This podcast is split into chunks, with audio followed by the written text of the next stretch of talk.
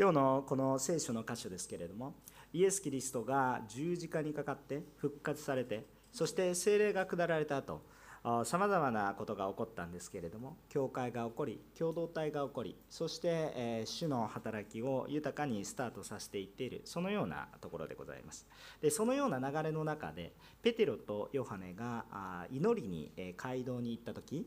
まあ、神殿ですね。街道というよりも神殿に行った時に生まれつき歩けない人足の泣いた人に対して声を言葉をかけていきます。主イエス・キリストの名によってえー、歩きなさいとこうこう言葉をかけるわけですけれどもその声をかけたところその人が歩くようになったという出来事が起こりそのことがあ多くの人に知れてもう一同が騒然となったという記録が書かれてある場所です。今日はこのところから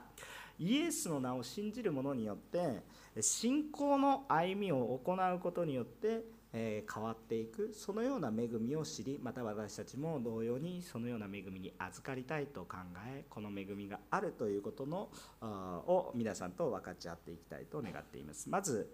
最初のことなんですけれども私たちは主を求めて祈るものとなりましょうということを分かち合いたいと思います。主を求めて祈るものになるということですね。一節の御言葉こう書いてあります。ペテロとヨハネは午後3時の祈りの時間に宮に登っていったとこのように書いてありますね。でペテロとヨハネが午後3時の祈りの時間に神殿に出かけたことがまあ、記されています。えっと、この一節細かく聖書勉強してるともういろいろいろいろ気になってきてしまって、この一節だけでいろいろ語れてしまうんですけれどもペテロとヨハネは言ったんだけど他の弟子たちはなぜ行かなかったんだとかねもう本当にいろんなことを考えるわけですで午後3時の祈りとは一体何なんだとかねもう本当にこの場所この1箇所の説からしてですね多くのことを実は、えー、黙想することができるんですがえー、まあ、簡単にユダヤの中では日に3度祈ることがもともとありました、えー、それは朝9時夜、え昼の12時そして、え、午後3時、えということ日に3度祈っていたんですね。えー、それはあ、まあ、祈祷文があったわけです、えー、聞けイスラエルよというような新明記を基準とするようなそのような、えー、御言葉を中心とした祈りがありまして、えー、そのことを一生懸命祈っていたんですねで細かい話を省きますけれども当時の人たちは祈りに熱心だったんだどうあれとにかく祈りに熱心だったんだということははっきりとしていることなんですね。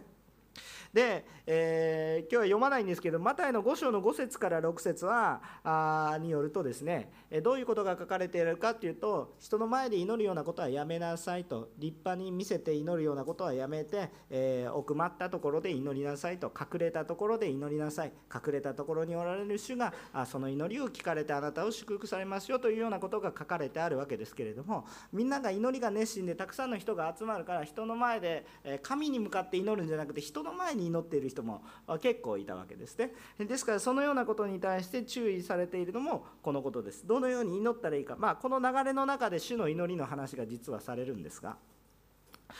いろいろなことがあります。けれども今日ごちゃごちゃと書いたんですけれども私もこの原稿にごちゃごちゃと書いたんですけれども本当によく黙想してみると皆さんにごちゃごちゃそのような神学的な背景歴史的な背景を話してもですね恵みになる人はなるしならない人はならないし伝えたいことは一体何かというとですね私たちは形式的な祈りになってもダメだし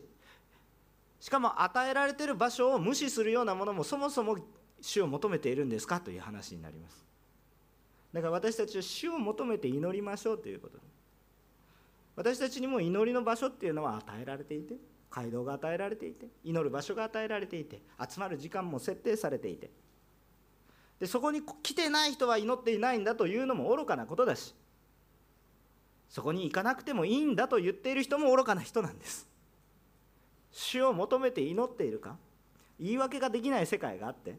主を求めて祈る時にはやっぱり集まんなくていいと言ってるのはおかしいし。それでも集まっていても私たちの心がどこかに行ってしまう形式的なものになってしまう。人に祈りを捧げているようなそのようなわけのわからないものになってしまう危険性は含んでいるし。要は死を求めなければどうしようもないということ。隠れたところであったとしても集まるところであったとしたとしてもキリストに向かって神に向かって心を合わせて祈らなければいけないということには変わりがないということなんですね。だからこそあえて皆さんに言いますけれども蒼天や昼や夜の祈祷会があります。初代教会の時は毎日祈っていたわけです。数からすれば足りないんです私たちの祈りは。もう正直にもう言い訳しないでクリスチャンが祈っていないからダメなんでしょう。私たちが祈っていないから。もう言い訳なしにしてね考えた時に私たちの祈りがやっぱり少ないのでやっぱり神様の御心が見えなくなってしまうことが多くある。そういうことがあるんです。あの合理的にいろいろ言い訳はすることができますが恵まれると朝目が覚めて祈るようになるし恵まれると夜忙しくても疲れていても祈っていないと疲れているからこそ祈っていないとやっていけないなってなるしまず神の国と神の義を第一に求めるんであるならばやっぱり言い訳なくしてやっぱり祈るようになるんです。形じゃないんだよ心なんだよと言いながら死を求めていると言っていてもそこに力はないし。かといってさまざま苦しい状況に置かれているのに祈りに来ていない人々に対して祈りに来れない人々に対してあなたは来れないから祈っていないんだと裁くような教会であってもそれも虚しいし結局は主を求めるしかないし主を求めている人たちはやっぱり集まってくるしやっぱり私たちは言い訳をしないで祈らない言い訳を作るのではなく祈るものになりたい。祈らない理由を探すものではなく祈る理由を探すものでありたい。そのように思います。実際に皆さん朝9時12時3時形式的なことはそもかく置いてですね祈ってみてください。本当に一日中祈ってるなと思いますよ。朝9時昼12時夕方3時。皆さんご飯を毎日3度食べますか、えー、時々2食の人もいたり1食の人もいたり いろんな人がいますね。健康法は様々でありますから皆さんにお委ねしますか、えー、子育てをしながらあ一番妻や母親たちが思うのは、えー、子供にご飯をあげているだけで一日が終わるなと思うわけですね。え、逆をひっくり返すと子供を育てるということはどれほど大切なことなのかということ私たちの人生のほぼ全て次世代人を育てるということが本当に私たちのうちには大切なことなんだということが分かるんですけれども肉の糧を与えても霊的な糧を受けていなければ御言葉と霊的な養い神様の導きを受けていなければやはりそれは虚しいんだと思うこと。実際に午後3時に皆さん祈ってごらんなさい。大変ですよ。午後3時に時間を決めて祈ってください。祈ってみると大変ですよ。ほとんどできない ですね、え、3時お客さんと会ってます。3時人が来ています。でも一言でもいいしようと祈る。別に立法主義になる必要とか形式主義になる必要はないですけど一度試してみてください。あこれが神の国と神の義を第一に求めることなんだな。どれほど自分が自分の義と自分の道を第一に求めているのかを少しでも感じることができたらそれだけでも意味があるのでぜひ明日一日でもいいですから朝9時昼の12時夜夜じゃなくて夕方の3時ぜひ祈ってみてください。短くてもいいので。あのまともに受けた人は実際にやってくれると思いますけれども。まあ本質だけ受けてる人でも意味は伝わってるかなと思いますのでどうぞあの形式的に祈るだけではなくてですねあの神様に向かって祈ってください。そして形式的に祈ったとしたとしてもその中で死に触れられることもあるので騙されたと思ってやってみることも良いことだと思います。要は死を求めて祈るものになってほしいですということです。もう言い訳は聞かないのでそれが全てなのでそのように成したいと願うわけですね。2節読みます。すると生まれつき足の苗えた人が運ばれてきた。この男は宮に入る人たちが人たちから施しを求めるために毎日美しの門という名の宮の門に置いてもらっていたと書いてあります。で、えー、生まれつきの足の苗えた人です、えー、施しを受けるために運ばれてきました、当時は社会福祉なんて整っていません、えですから施しを受けるということは彼の仕事として、え社会的にまあ寛容に受け入れられていたわけでそれがおそらく家族であったかなと思われますが、えー、人の手を借りてそこに置いてもらうということ自分で来ることもできないからそこに置いてもらうということをしていてそれを拒否する人もまたいなかったけどあなたここにいてはいけませんよと。そんなこともする人はなかったわけですね。そのような社会でありました。あある意味寛容なのかある意味厳しいのか。よくわからないんですけれどもそのような場所に置かれていました。置かれた場所は美しの門という場所です。美しの門というのはどのような門かというと神殿の内部のかなり内部神殿神殿の建物がある敷地に入る場所なんですね。だいぶ中のところにあります。え当時の神殿の敷地というのは大きく3つに分けられることができます。私たちの知っているところというよりもそこの私たちがよくあの旧約あの聖書の出エジプトで聖女聖女とか言われてるよ。そういうような分け方のもっと前の段階があります。それは一体どこ誰でも入れる異邦人の庭と言われる誰でも入れるエリアがあったわけですね。誰でも入れるような祈るためのエリア。異邦人はそこで祈るしかないわけですね。でそこで両替をしていたからイエス様が怒ったというそういう話がありますけれども違法人はそこしか入りません。そして今度はユダヤ人だけが入れるエリアがあります。一番外側が違法人も入れる。だから誰でも入れるエリア。そして今度はユダヤ人だけが入れるエリアというものがあります、えー、これはまあ婦人の庭とかなんとかかんとか言うんですけれども、えー、そして、えー、そしてもう一つはユダヤ人男性だけが入れるエリアというものがあります。そのユダヤ人男性たちが入れるエリアの中に神殿があります。神殿のま本殿があると言ったらいいんでしょうか。礼拝堂聖女があるというか。そういうことを言うことができます。ですから女性はこの美しの門の外までしか入れなくえ美しの門の中に入れるのはユダヤ人男性だけであったということが、え記録として残っているし今でもそのようなあ思いの中でユダヤのユダヤ教というものがありますね。で、えその美しの門の前ということでありますのでここは非常に良い場所なんです、えっと、どういう意味で良い場所か施しを求めるのには良い場所なんです、えっと、ユダヤ人当時のユダヤ人は違法人との交わりを霊的な汚れを避けるために避けていましたので、えー施しと言っても違法人から施しを受けるのを嫌っていたんですねまあこれは皆さんがどう思うかというところがあるわけですけれどもとにかく文化的にそのようなものがありましたから、えー、つまり逆に、えー、体の弱い人を例えば違法人の庭に置いてしまうならばあこのユダヤ人共同体からはあこの蔑まれているような感覚になりますしそこに置くことは難しかったというふうに考えることもできますね。でもじゃあ今度はあまり中に置くと一体どういうことでしょうか？礼拝するところで施しをするということでちょっとこれも何か違ってくる、えー、あと女性とは接触ができない、えー、そういうようなことになってしまいますね、えー、ところが美しの門であると多くの祈る祈りたいものが集まるわけですね祈るものはやっぱり神様に心が向いていますからやっぱり良いことを行いたいと思っているわけで、えー、たくさんの人がまた熱心であったことが分かるのでたくさんの人がそこを訪れていたことが毎日置かれていて毎日祈る人が来ていてやっぱりそこは施しを受けるのには良いところであったんだとあそのような、えー、ことを、まあ、考えることができるわけですね。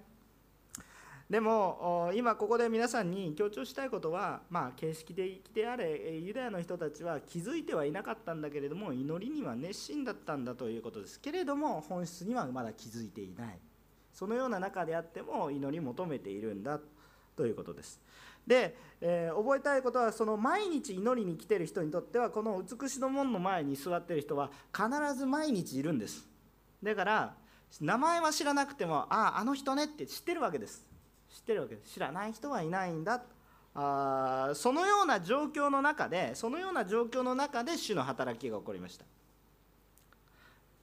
今もう本当に状況判断だけなんですけれども。ではここでえー、皆さんに分かち合いたいということは毎日祈るものになっていれば必要も見えてくるんじゃないかなということです。とにかく毎日祈るものであってほしいんです。日曜日だけ祈ってですね私はクリスチャンだってとんでもないんですよ、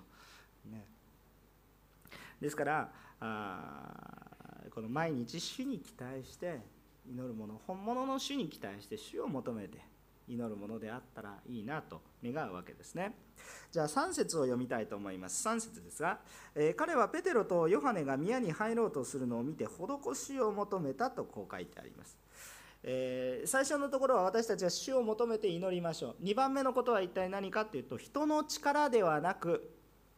イエスの名を信じましょうと。人の力でなくイエスの名を信じるということです。3節にありましたようにえペテロとヨハネが宮に入ろうとするのを見て施しを求めたわけです。でペテロとヨハネも祈るために神殿に向かったので当然この美しの門を通らなければ神殿には入ることができません。分かりますよね？そこが神殿への入り口だからです。だから必ず祈る人は美しの門を通るわけです。だから必ず会いますよね。でそこで歩けない2人この人がですねこの2人に施しを求める。歩けない人は祈りの場にいたけれども求めているのは主ではなくて、まあ、簡単に言うとお金なわけですね。もう一もう一つ言うならば本質的には人の助けを求めていたわけですね。人の助けを求めていたわけです。でえー、彼はそのような状況だったんですけどじゃあどうなりましたかというと4節から5節ですね。4節から5節。読みます。ペテロはヨハネと共にその男を見つめて私たちを見なさいと言った。男は何かもらえると思って2人に目を注いだ。すると、えーえー、目を注いだとこう書いてあるわけですね。4節5節だけですからね。はい。でペテロとヨハネはこの足のなえた人に対して声をかけていくわけです。でナザレのイエスの名によって歩きなさいという言葉を、まあ、6節に向かってかけていくわけなんですけれどもしかしここで注目したいということはなぜ彼らのその目がそこに止まったのかということなんです。覚えておきたいことは何かっていうと毎日祈っている人にとっては毎日そこにいる人なんです。なぜこの瞬間このタイミングで目に留まってわざわざペテロとヨハネは声をかけたのか。これは不思議なことですよね。毎日見てるのに目にパッて止まったんです。いつも見てるはずなのに見えてなかったものが見える。皆さんそういう経験ないですか？普段何気に歩いてて何にも気がつかないんですけれども他の人たちは気にもしないんだけど私は気がついたっていうことはあるでしょ。そういうことっていうのは主が見せてくださるようなことでありますね。気づいたならばそれに召されていることだと考えましょう。でそのようにまあ不思議とペテロとヨハネにはその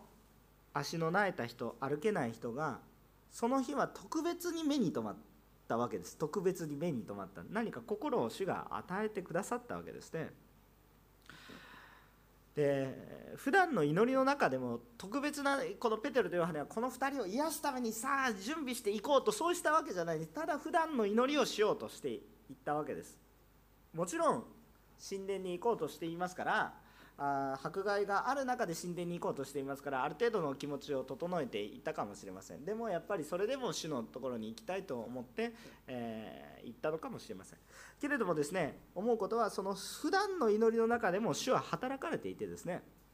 そしてその時その時に見せてくれるものがあるわけですね。私たちも朝あ、まあ、こう祈っているような時であったとしてもその日その日に主が教えられることに従順に従っていったらいいかなとそのように思うわけです。でそしてこの5節、えーえー、ごめんなさい6節に宣言が書かれてあるわけですけれどもこの宣言をしていくわけですどんな宣言ですかっていうとこういう宣言をしているわけです。するとペテロは金銀は私にはない。しかし私にあるものはあげよう。ナザレのイエス・キリストの名によって歩きなさいと言ってとこう書いてあるんです。この宣言はですねまあ、証といいますかこの癒しの宣言というかこれは非常に言うには勇気がいることかなとそういうふうに思います。なぜならばその人は有名な人です。歩けないので有名。ペテロとヨハネがイエス様に出会う以前からだって生まれつき足が動かなくてそしてそこに毎日置かれていたわけですからもしペテロとヨハネが信仰熱心であったとするならばかつてそしたらこの別に成人する前にイエス様に本当にリアルに出会う前からも有名だった人でしょ。あそこにはあの人がいるんだって。生まれつきなんだから。だからずっといたでしょ。ある程度成人してから。15歳で成人ですから当時。だからずっといたでしょおそらくね。でそのような人別に12年前からいるわけではないです。ずっとそこで物乞いをしていたわけですから有名な人だったでしょう。ところがそこに目を留めて歩きなさいというわけです。もう今までずっと多くのそのいいですか祈りの場に行ってずっと歩けなかった人なんです。多くの施しをもらってもなお歩けなかった人なんです。祈りの祈りとかけ離れてて神様とかけ離れた場所にいつもいるんじゃなくていつも祈りの場にいてでも求めていたのは金銀でしたけれども。でも祈りの場にはいてある人はきっと祈ったんじゃないかなと思いますよ。でもちろん祭司じゃないからあのでも癒されたらいいなという心の中の祈りがあったでしょ施しをする人はかわいそうだなという思いもあったでしょでそのような中にあってもずっと癒されてないのにパッて歩いていって金銀はまだ、まあ、事実なんでしょうね。金銀は本当になかったんでしょうね、まあ、手ぶらで祈りに行ったのかとか思いますけど、まあ、とにかく本当になかったんでしょう。たくさんの人をね食べさせないといけない状況にあったから彼らは。だから金銀は本当になかったんだと思いますけれども金銀は私にはここまでは簡単に告白できますよ。皆さんも簡単に告白できるでしょ。金銀は私にはなねああそうですよね。みたいな。いやそうじゃない人もいるかもしれませんけれども。でもここまでいいです。しかししかしの後ね。私の私にあるものをあげよう。ナザレのイエス・キリストの名によってを信じなさいぐらいだったらまだ言えるんだけど歩きなさいって言ったんです。これは勇気のある言葉ですね。なぜならば今まで歩けなかった人にその祈りをしてその人がその人のことを思うならば歩けなかったら余計傷つけるような言葉です。とても言えるような言葉ではありませんよね。あなたは必ず癒されますって。気軽に言えますか？例えば子供が風邪をひきました。さあ主イエス・キリストの名によって癒されなさい。必ず癒されます。なんとなく言えそうな気がします。だって癒されるのが分かってるから。治るでしょ。一日寝れば治るでしょ。分かってる。ところが本当に治らないことが分かっている。そのことに対してあなたは癒されますと。どうしてペテロとヨハネはそのようなことを大胆に語っていくことができたのかということですね。私も牧師ですから多くの場合癒しのために祈る時があります。でもその度ごとにチャレンジを受けます。どうどう思うだろうか。でもやっぱり信仰を持って祈るべきだなということを思わされるわけです。ペテロとヨハネが大胆に告白できたのはあ自分たちが一生懸命信じてっていうことだけじゃなくて、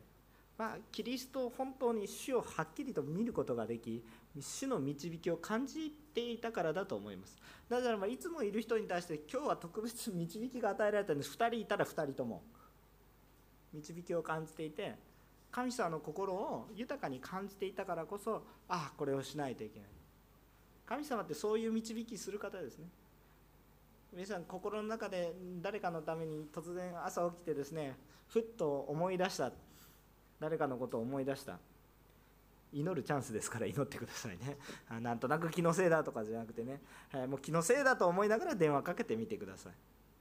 気のせいだと思いながら手紙に書いてください。気のせいだと思いながら会ってください。するとそこに必要がいっぱいあったりするんですね。あので癒される確信を持って祈るっていうことは非常に大切なことですね。で癒すのも主でありそして助けるのも主立たせるのも歩かせるのも主であるからまあペテロとヨハネはそれに信頼して大胆に語ることができたわけですね。でそのようなこの彼がまあペテロとヨハネが信仰を持って語るわけですけれども一方でじゃあ彼がどうなったかというと8節ですね。8節、えー、まあ、7節8節ですけれども、えー、彼がどうなったかというとまあ簡単に言うと立つわけです。立つことができた。立ち上がることができた。歩くことができたということです。で歩いていくことが起こったんですけど実はこのこともまた勇気のいることです。えっとペテロとヨハネは手を取ってまああのこう手を差し伸べてまあ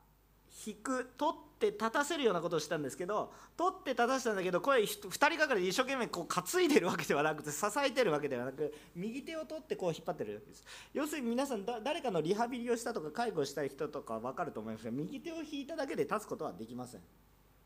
必ず右手右手をぐっと肩に乗せてゴッとやるか普通それやっても腰痛めるので大体介護やった人は分かると思いますけれども大体おぶりますね。あのおぶったりします。それかもしくはこうこういう感じになります。あの、まあ、あのやった人は分かると思いますけどとにかく全身をホールドしないと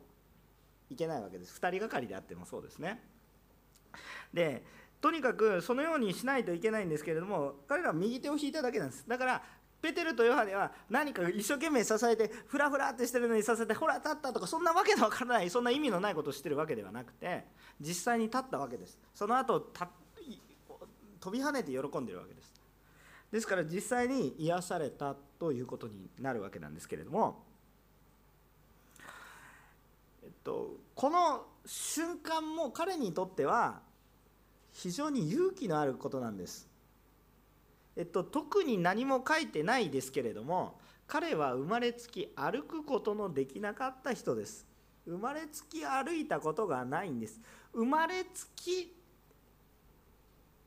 つまり人生で一度もやったことがないんです。できたこともないんです。それをいきなり神殿に祈りに来たおじさん2人に歩きなさいとか言われてイエス様のによって歩きなさい。それで歩きバカにするなという感じでしょ。それで歩けるならもう何の苦労もないっていうことなんですよ。そうでしょ。あ皆さんこの時の彼の気持ちはちょっとねちょっと押し量れないですよ。どうでしょう。人生すべて一生の間歩けなかった。そして一生の間ずっと物乞いをしていたのにもかかわらず急に歩いてきたおじさん2人でイエス様の名によって歩きなさいって信じられますかっていう話なんです。彼は右手を取られたわけですよ。信じられますか？というわけです。でもそれでも受け入れたからこそ右手をパンと跳ね返すことはしなかったわけですよ。少しの望みでもあるならばという思いでしょ。もしバカにするなと思いあって何も信じなかったらバカにするなと手をはたいたでしょ。だって足は動かなくても上半身は動くんですから。あまりにも失礼な話じゃないですか。でも手を取った時にはたくことはしなかったわけです。そしてその言葉がどこまで信じたかは聖書にはっきりと書かれてはありませんけれどもその手を取られた時に立とうと思って立ったらくるぶしに力が入って立ったんですよ。彼の信仰はそれほど強いものだったでしょうか？まあわからないですけれどもどうでしょう？でも彼の周りにいた人も良かったかもしれないですけどでもどうだったでしょう？どれほどの信仰があったかは分かりません。けれども少なくとも拒否はしなかったわけです。もうそれその程度のものなんです。でも神様が目を留められてそのことをしました。でその結果彼は一体どうなったかって言ったら飛び跳ねて喜んで賛美するようになり人の力金銀によって歩くのではなく神の助けによって立つものとなりました。だからイエスの名を信じるこの信仰によって生きる人生に私たちは変えられていきたいんですね。で私たちも主の力を頼って生きる時このような主の技奇跡をたくさん体験していくことになります。そして3番目のことは何かというと主を賛美し感謝を忘れないということです。8節をもう一度読むと踊り上がってまっすぐに立ち歩き出した。その後ねそして歩いたり跳ねたりしながら神を賛美しつつ2人と一緒に宮に入っていったとこう書いてあるわけですね。で彼が一番最初に癒された後どこに行きましたか？おっしゃ足を立てた。じゃあ美味しいもの食べに行こうって言ったわけではなくてさあこれから賛美して宮に入っていくんです。いいですか？方向は神の方向に行くんですよ。ところがね世の中そんなにねいい話ばっかりではなくてねルカの福音書17章の11節から19節によるとイエス様がある町に入られた時に、えー、サラートつまりそのそれも不治の病と言われていた呪いの病と言われていた皮膚病のようなものにかかっていた人たちがいたんですけれども、このことに対してイエス様がこう哀れに思われて10人の方を癒すんですね。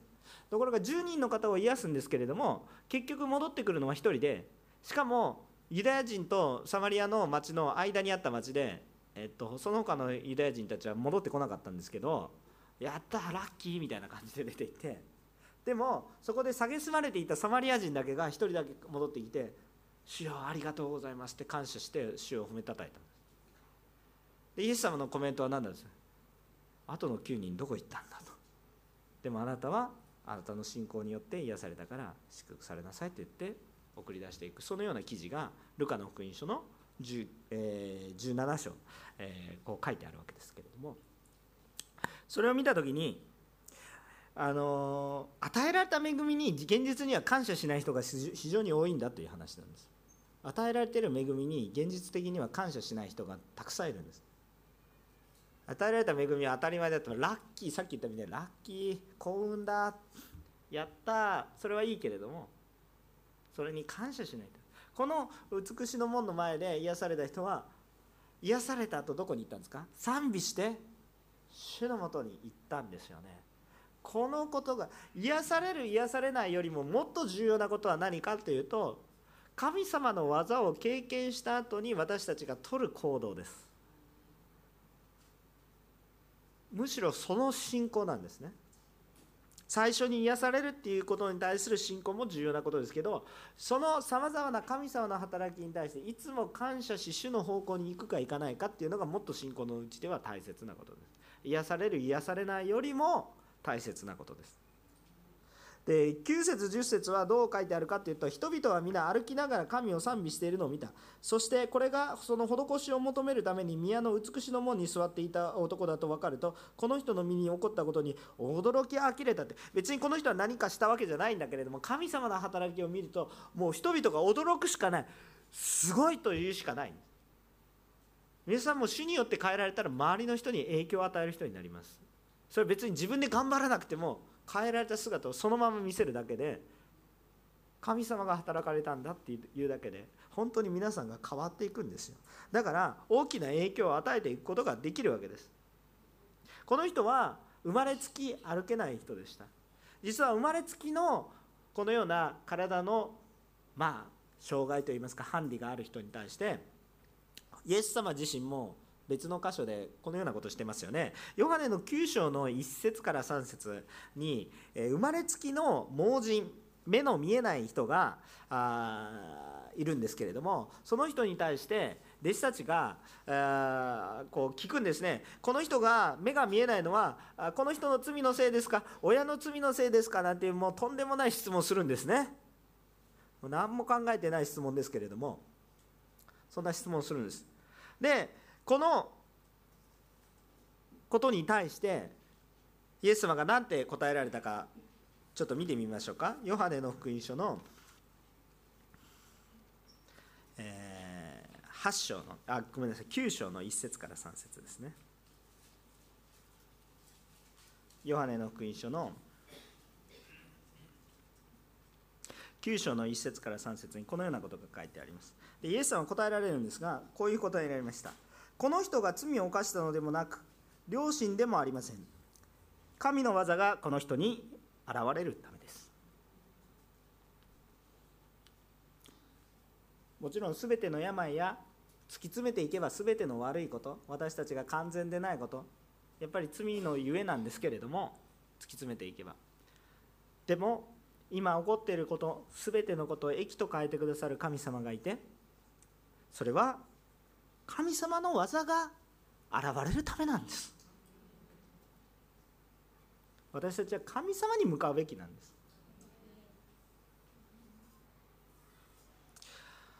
一方で第二コリント人への手紙の12章の9節から10節。第二コリント人への手紙の12章の9節から10節10節にはこんな言葉が書かれてあります。ちょっとゆっくり読みます。第二コリント人への手紙12章の9節から10節。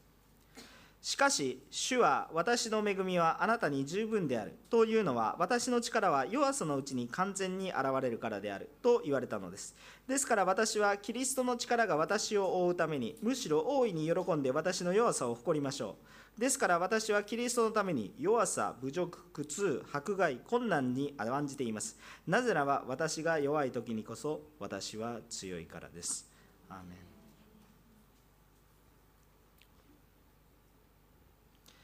パウロは自分の体の弱さ肉体のトゲと呼んでいますがそれがはっきりどのようなものか類推はできるんですけどどのようなものかはっきりと断言することはできません。しかし多くの人がチャレンジを受けるほどの問題を抱えていました。パウロはそのために3度祈ったけれども癒されませんでしたという告白をした後にこの告白をしています。パウロは多くの人のために祈り多くの人の癒しを祈り主が働いてくださったのに癒されたのにもかかわらず自身の体の問題は癒されませんでした。その時の告白は何だったか？主が彼に言われたのは私の恵みはあなたには十分であるというのは私の力は弱さのうちに完全に現れるからであると言われたと告白しています。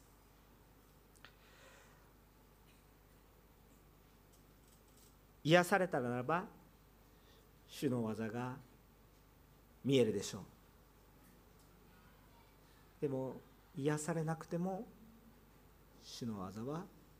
見えます。主が示される時は癒しのために熱心に祈ります。癒されるかもとか癒されてほしいからとかじゃなくて主の御心であるならば癒されると信仰を持って祈ります。そしてそのようになるでしょう。一方で主の御心じゃない時もそれはあるけれどもけれども主の技は別の形で現れます。主の働きは技は別の形で現れます。その時に私たちは癒されたから感謝癒されなかったから感謝しない。ではなくどちらにせよどちらにせよ甘んじてそれを受けて主を褒めたたえるものと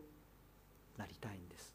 キリストの名によって歩きなさいと言われたその言葉の通り私たちはキリストを信じて生きる信仰生活に歩んでいきたいと願います。だから今日ここに集められた皆さん課題をお持ちですね。でもその課題というのは主の御前にちゃんと祈りましょう。自分で解決人間の力ばっかりに頼って解決できているんだったらとっくに解決してるじゃない。課題ですらありません。だからちゃんと祈って主を求めて祈って主に解決どんな小さな問題でも主に主を求めて主を課題が解決されたら主を感謝解決されなくても主を祈る時間を与えてくださって感謝。主の技がどのように与えられるのか。日に3度祈っていた人たちも本当に主を求めた人がどれほどいたか。けれどもそれでも主を祈る主を求めて祈ることは非常に大切なことであると思います。だから主を求めて主に感謝。癒されたらばさらに主に感謝。キリストを信じる信仰生活を送りましょう。キリストの名によって歩む人生となりましょう。共にお祈りをいたします。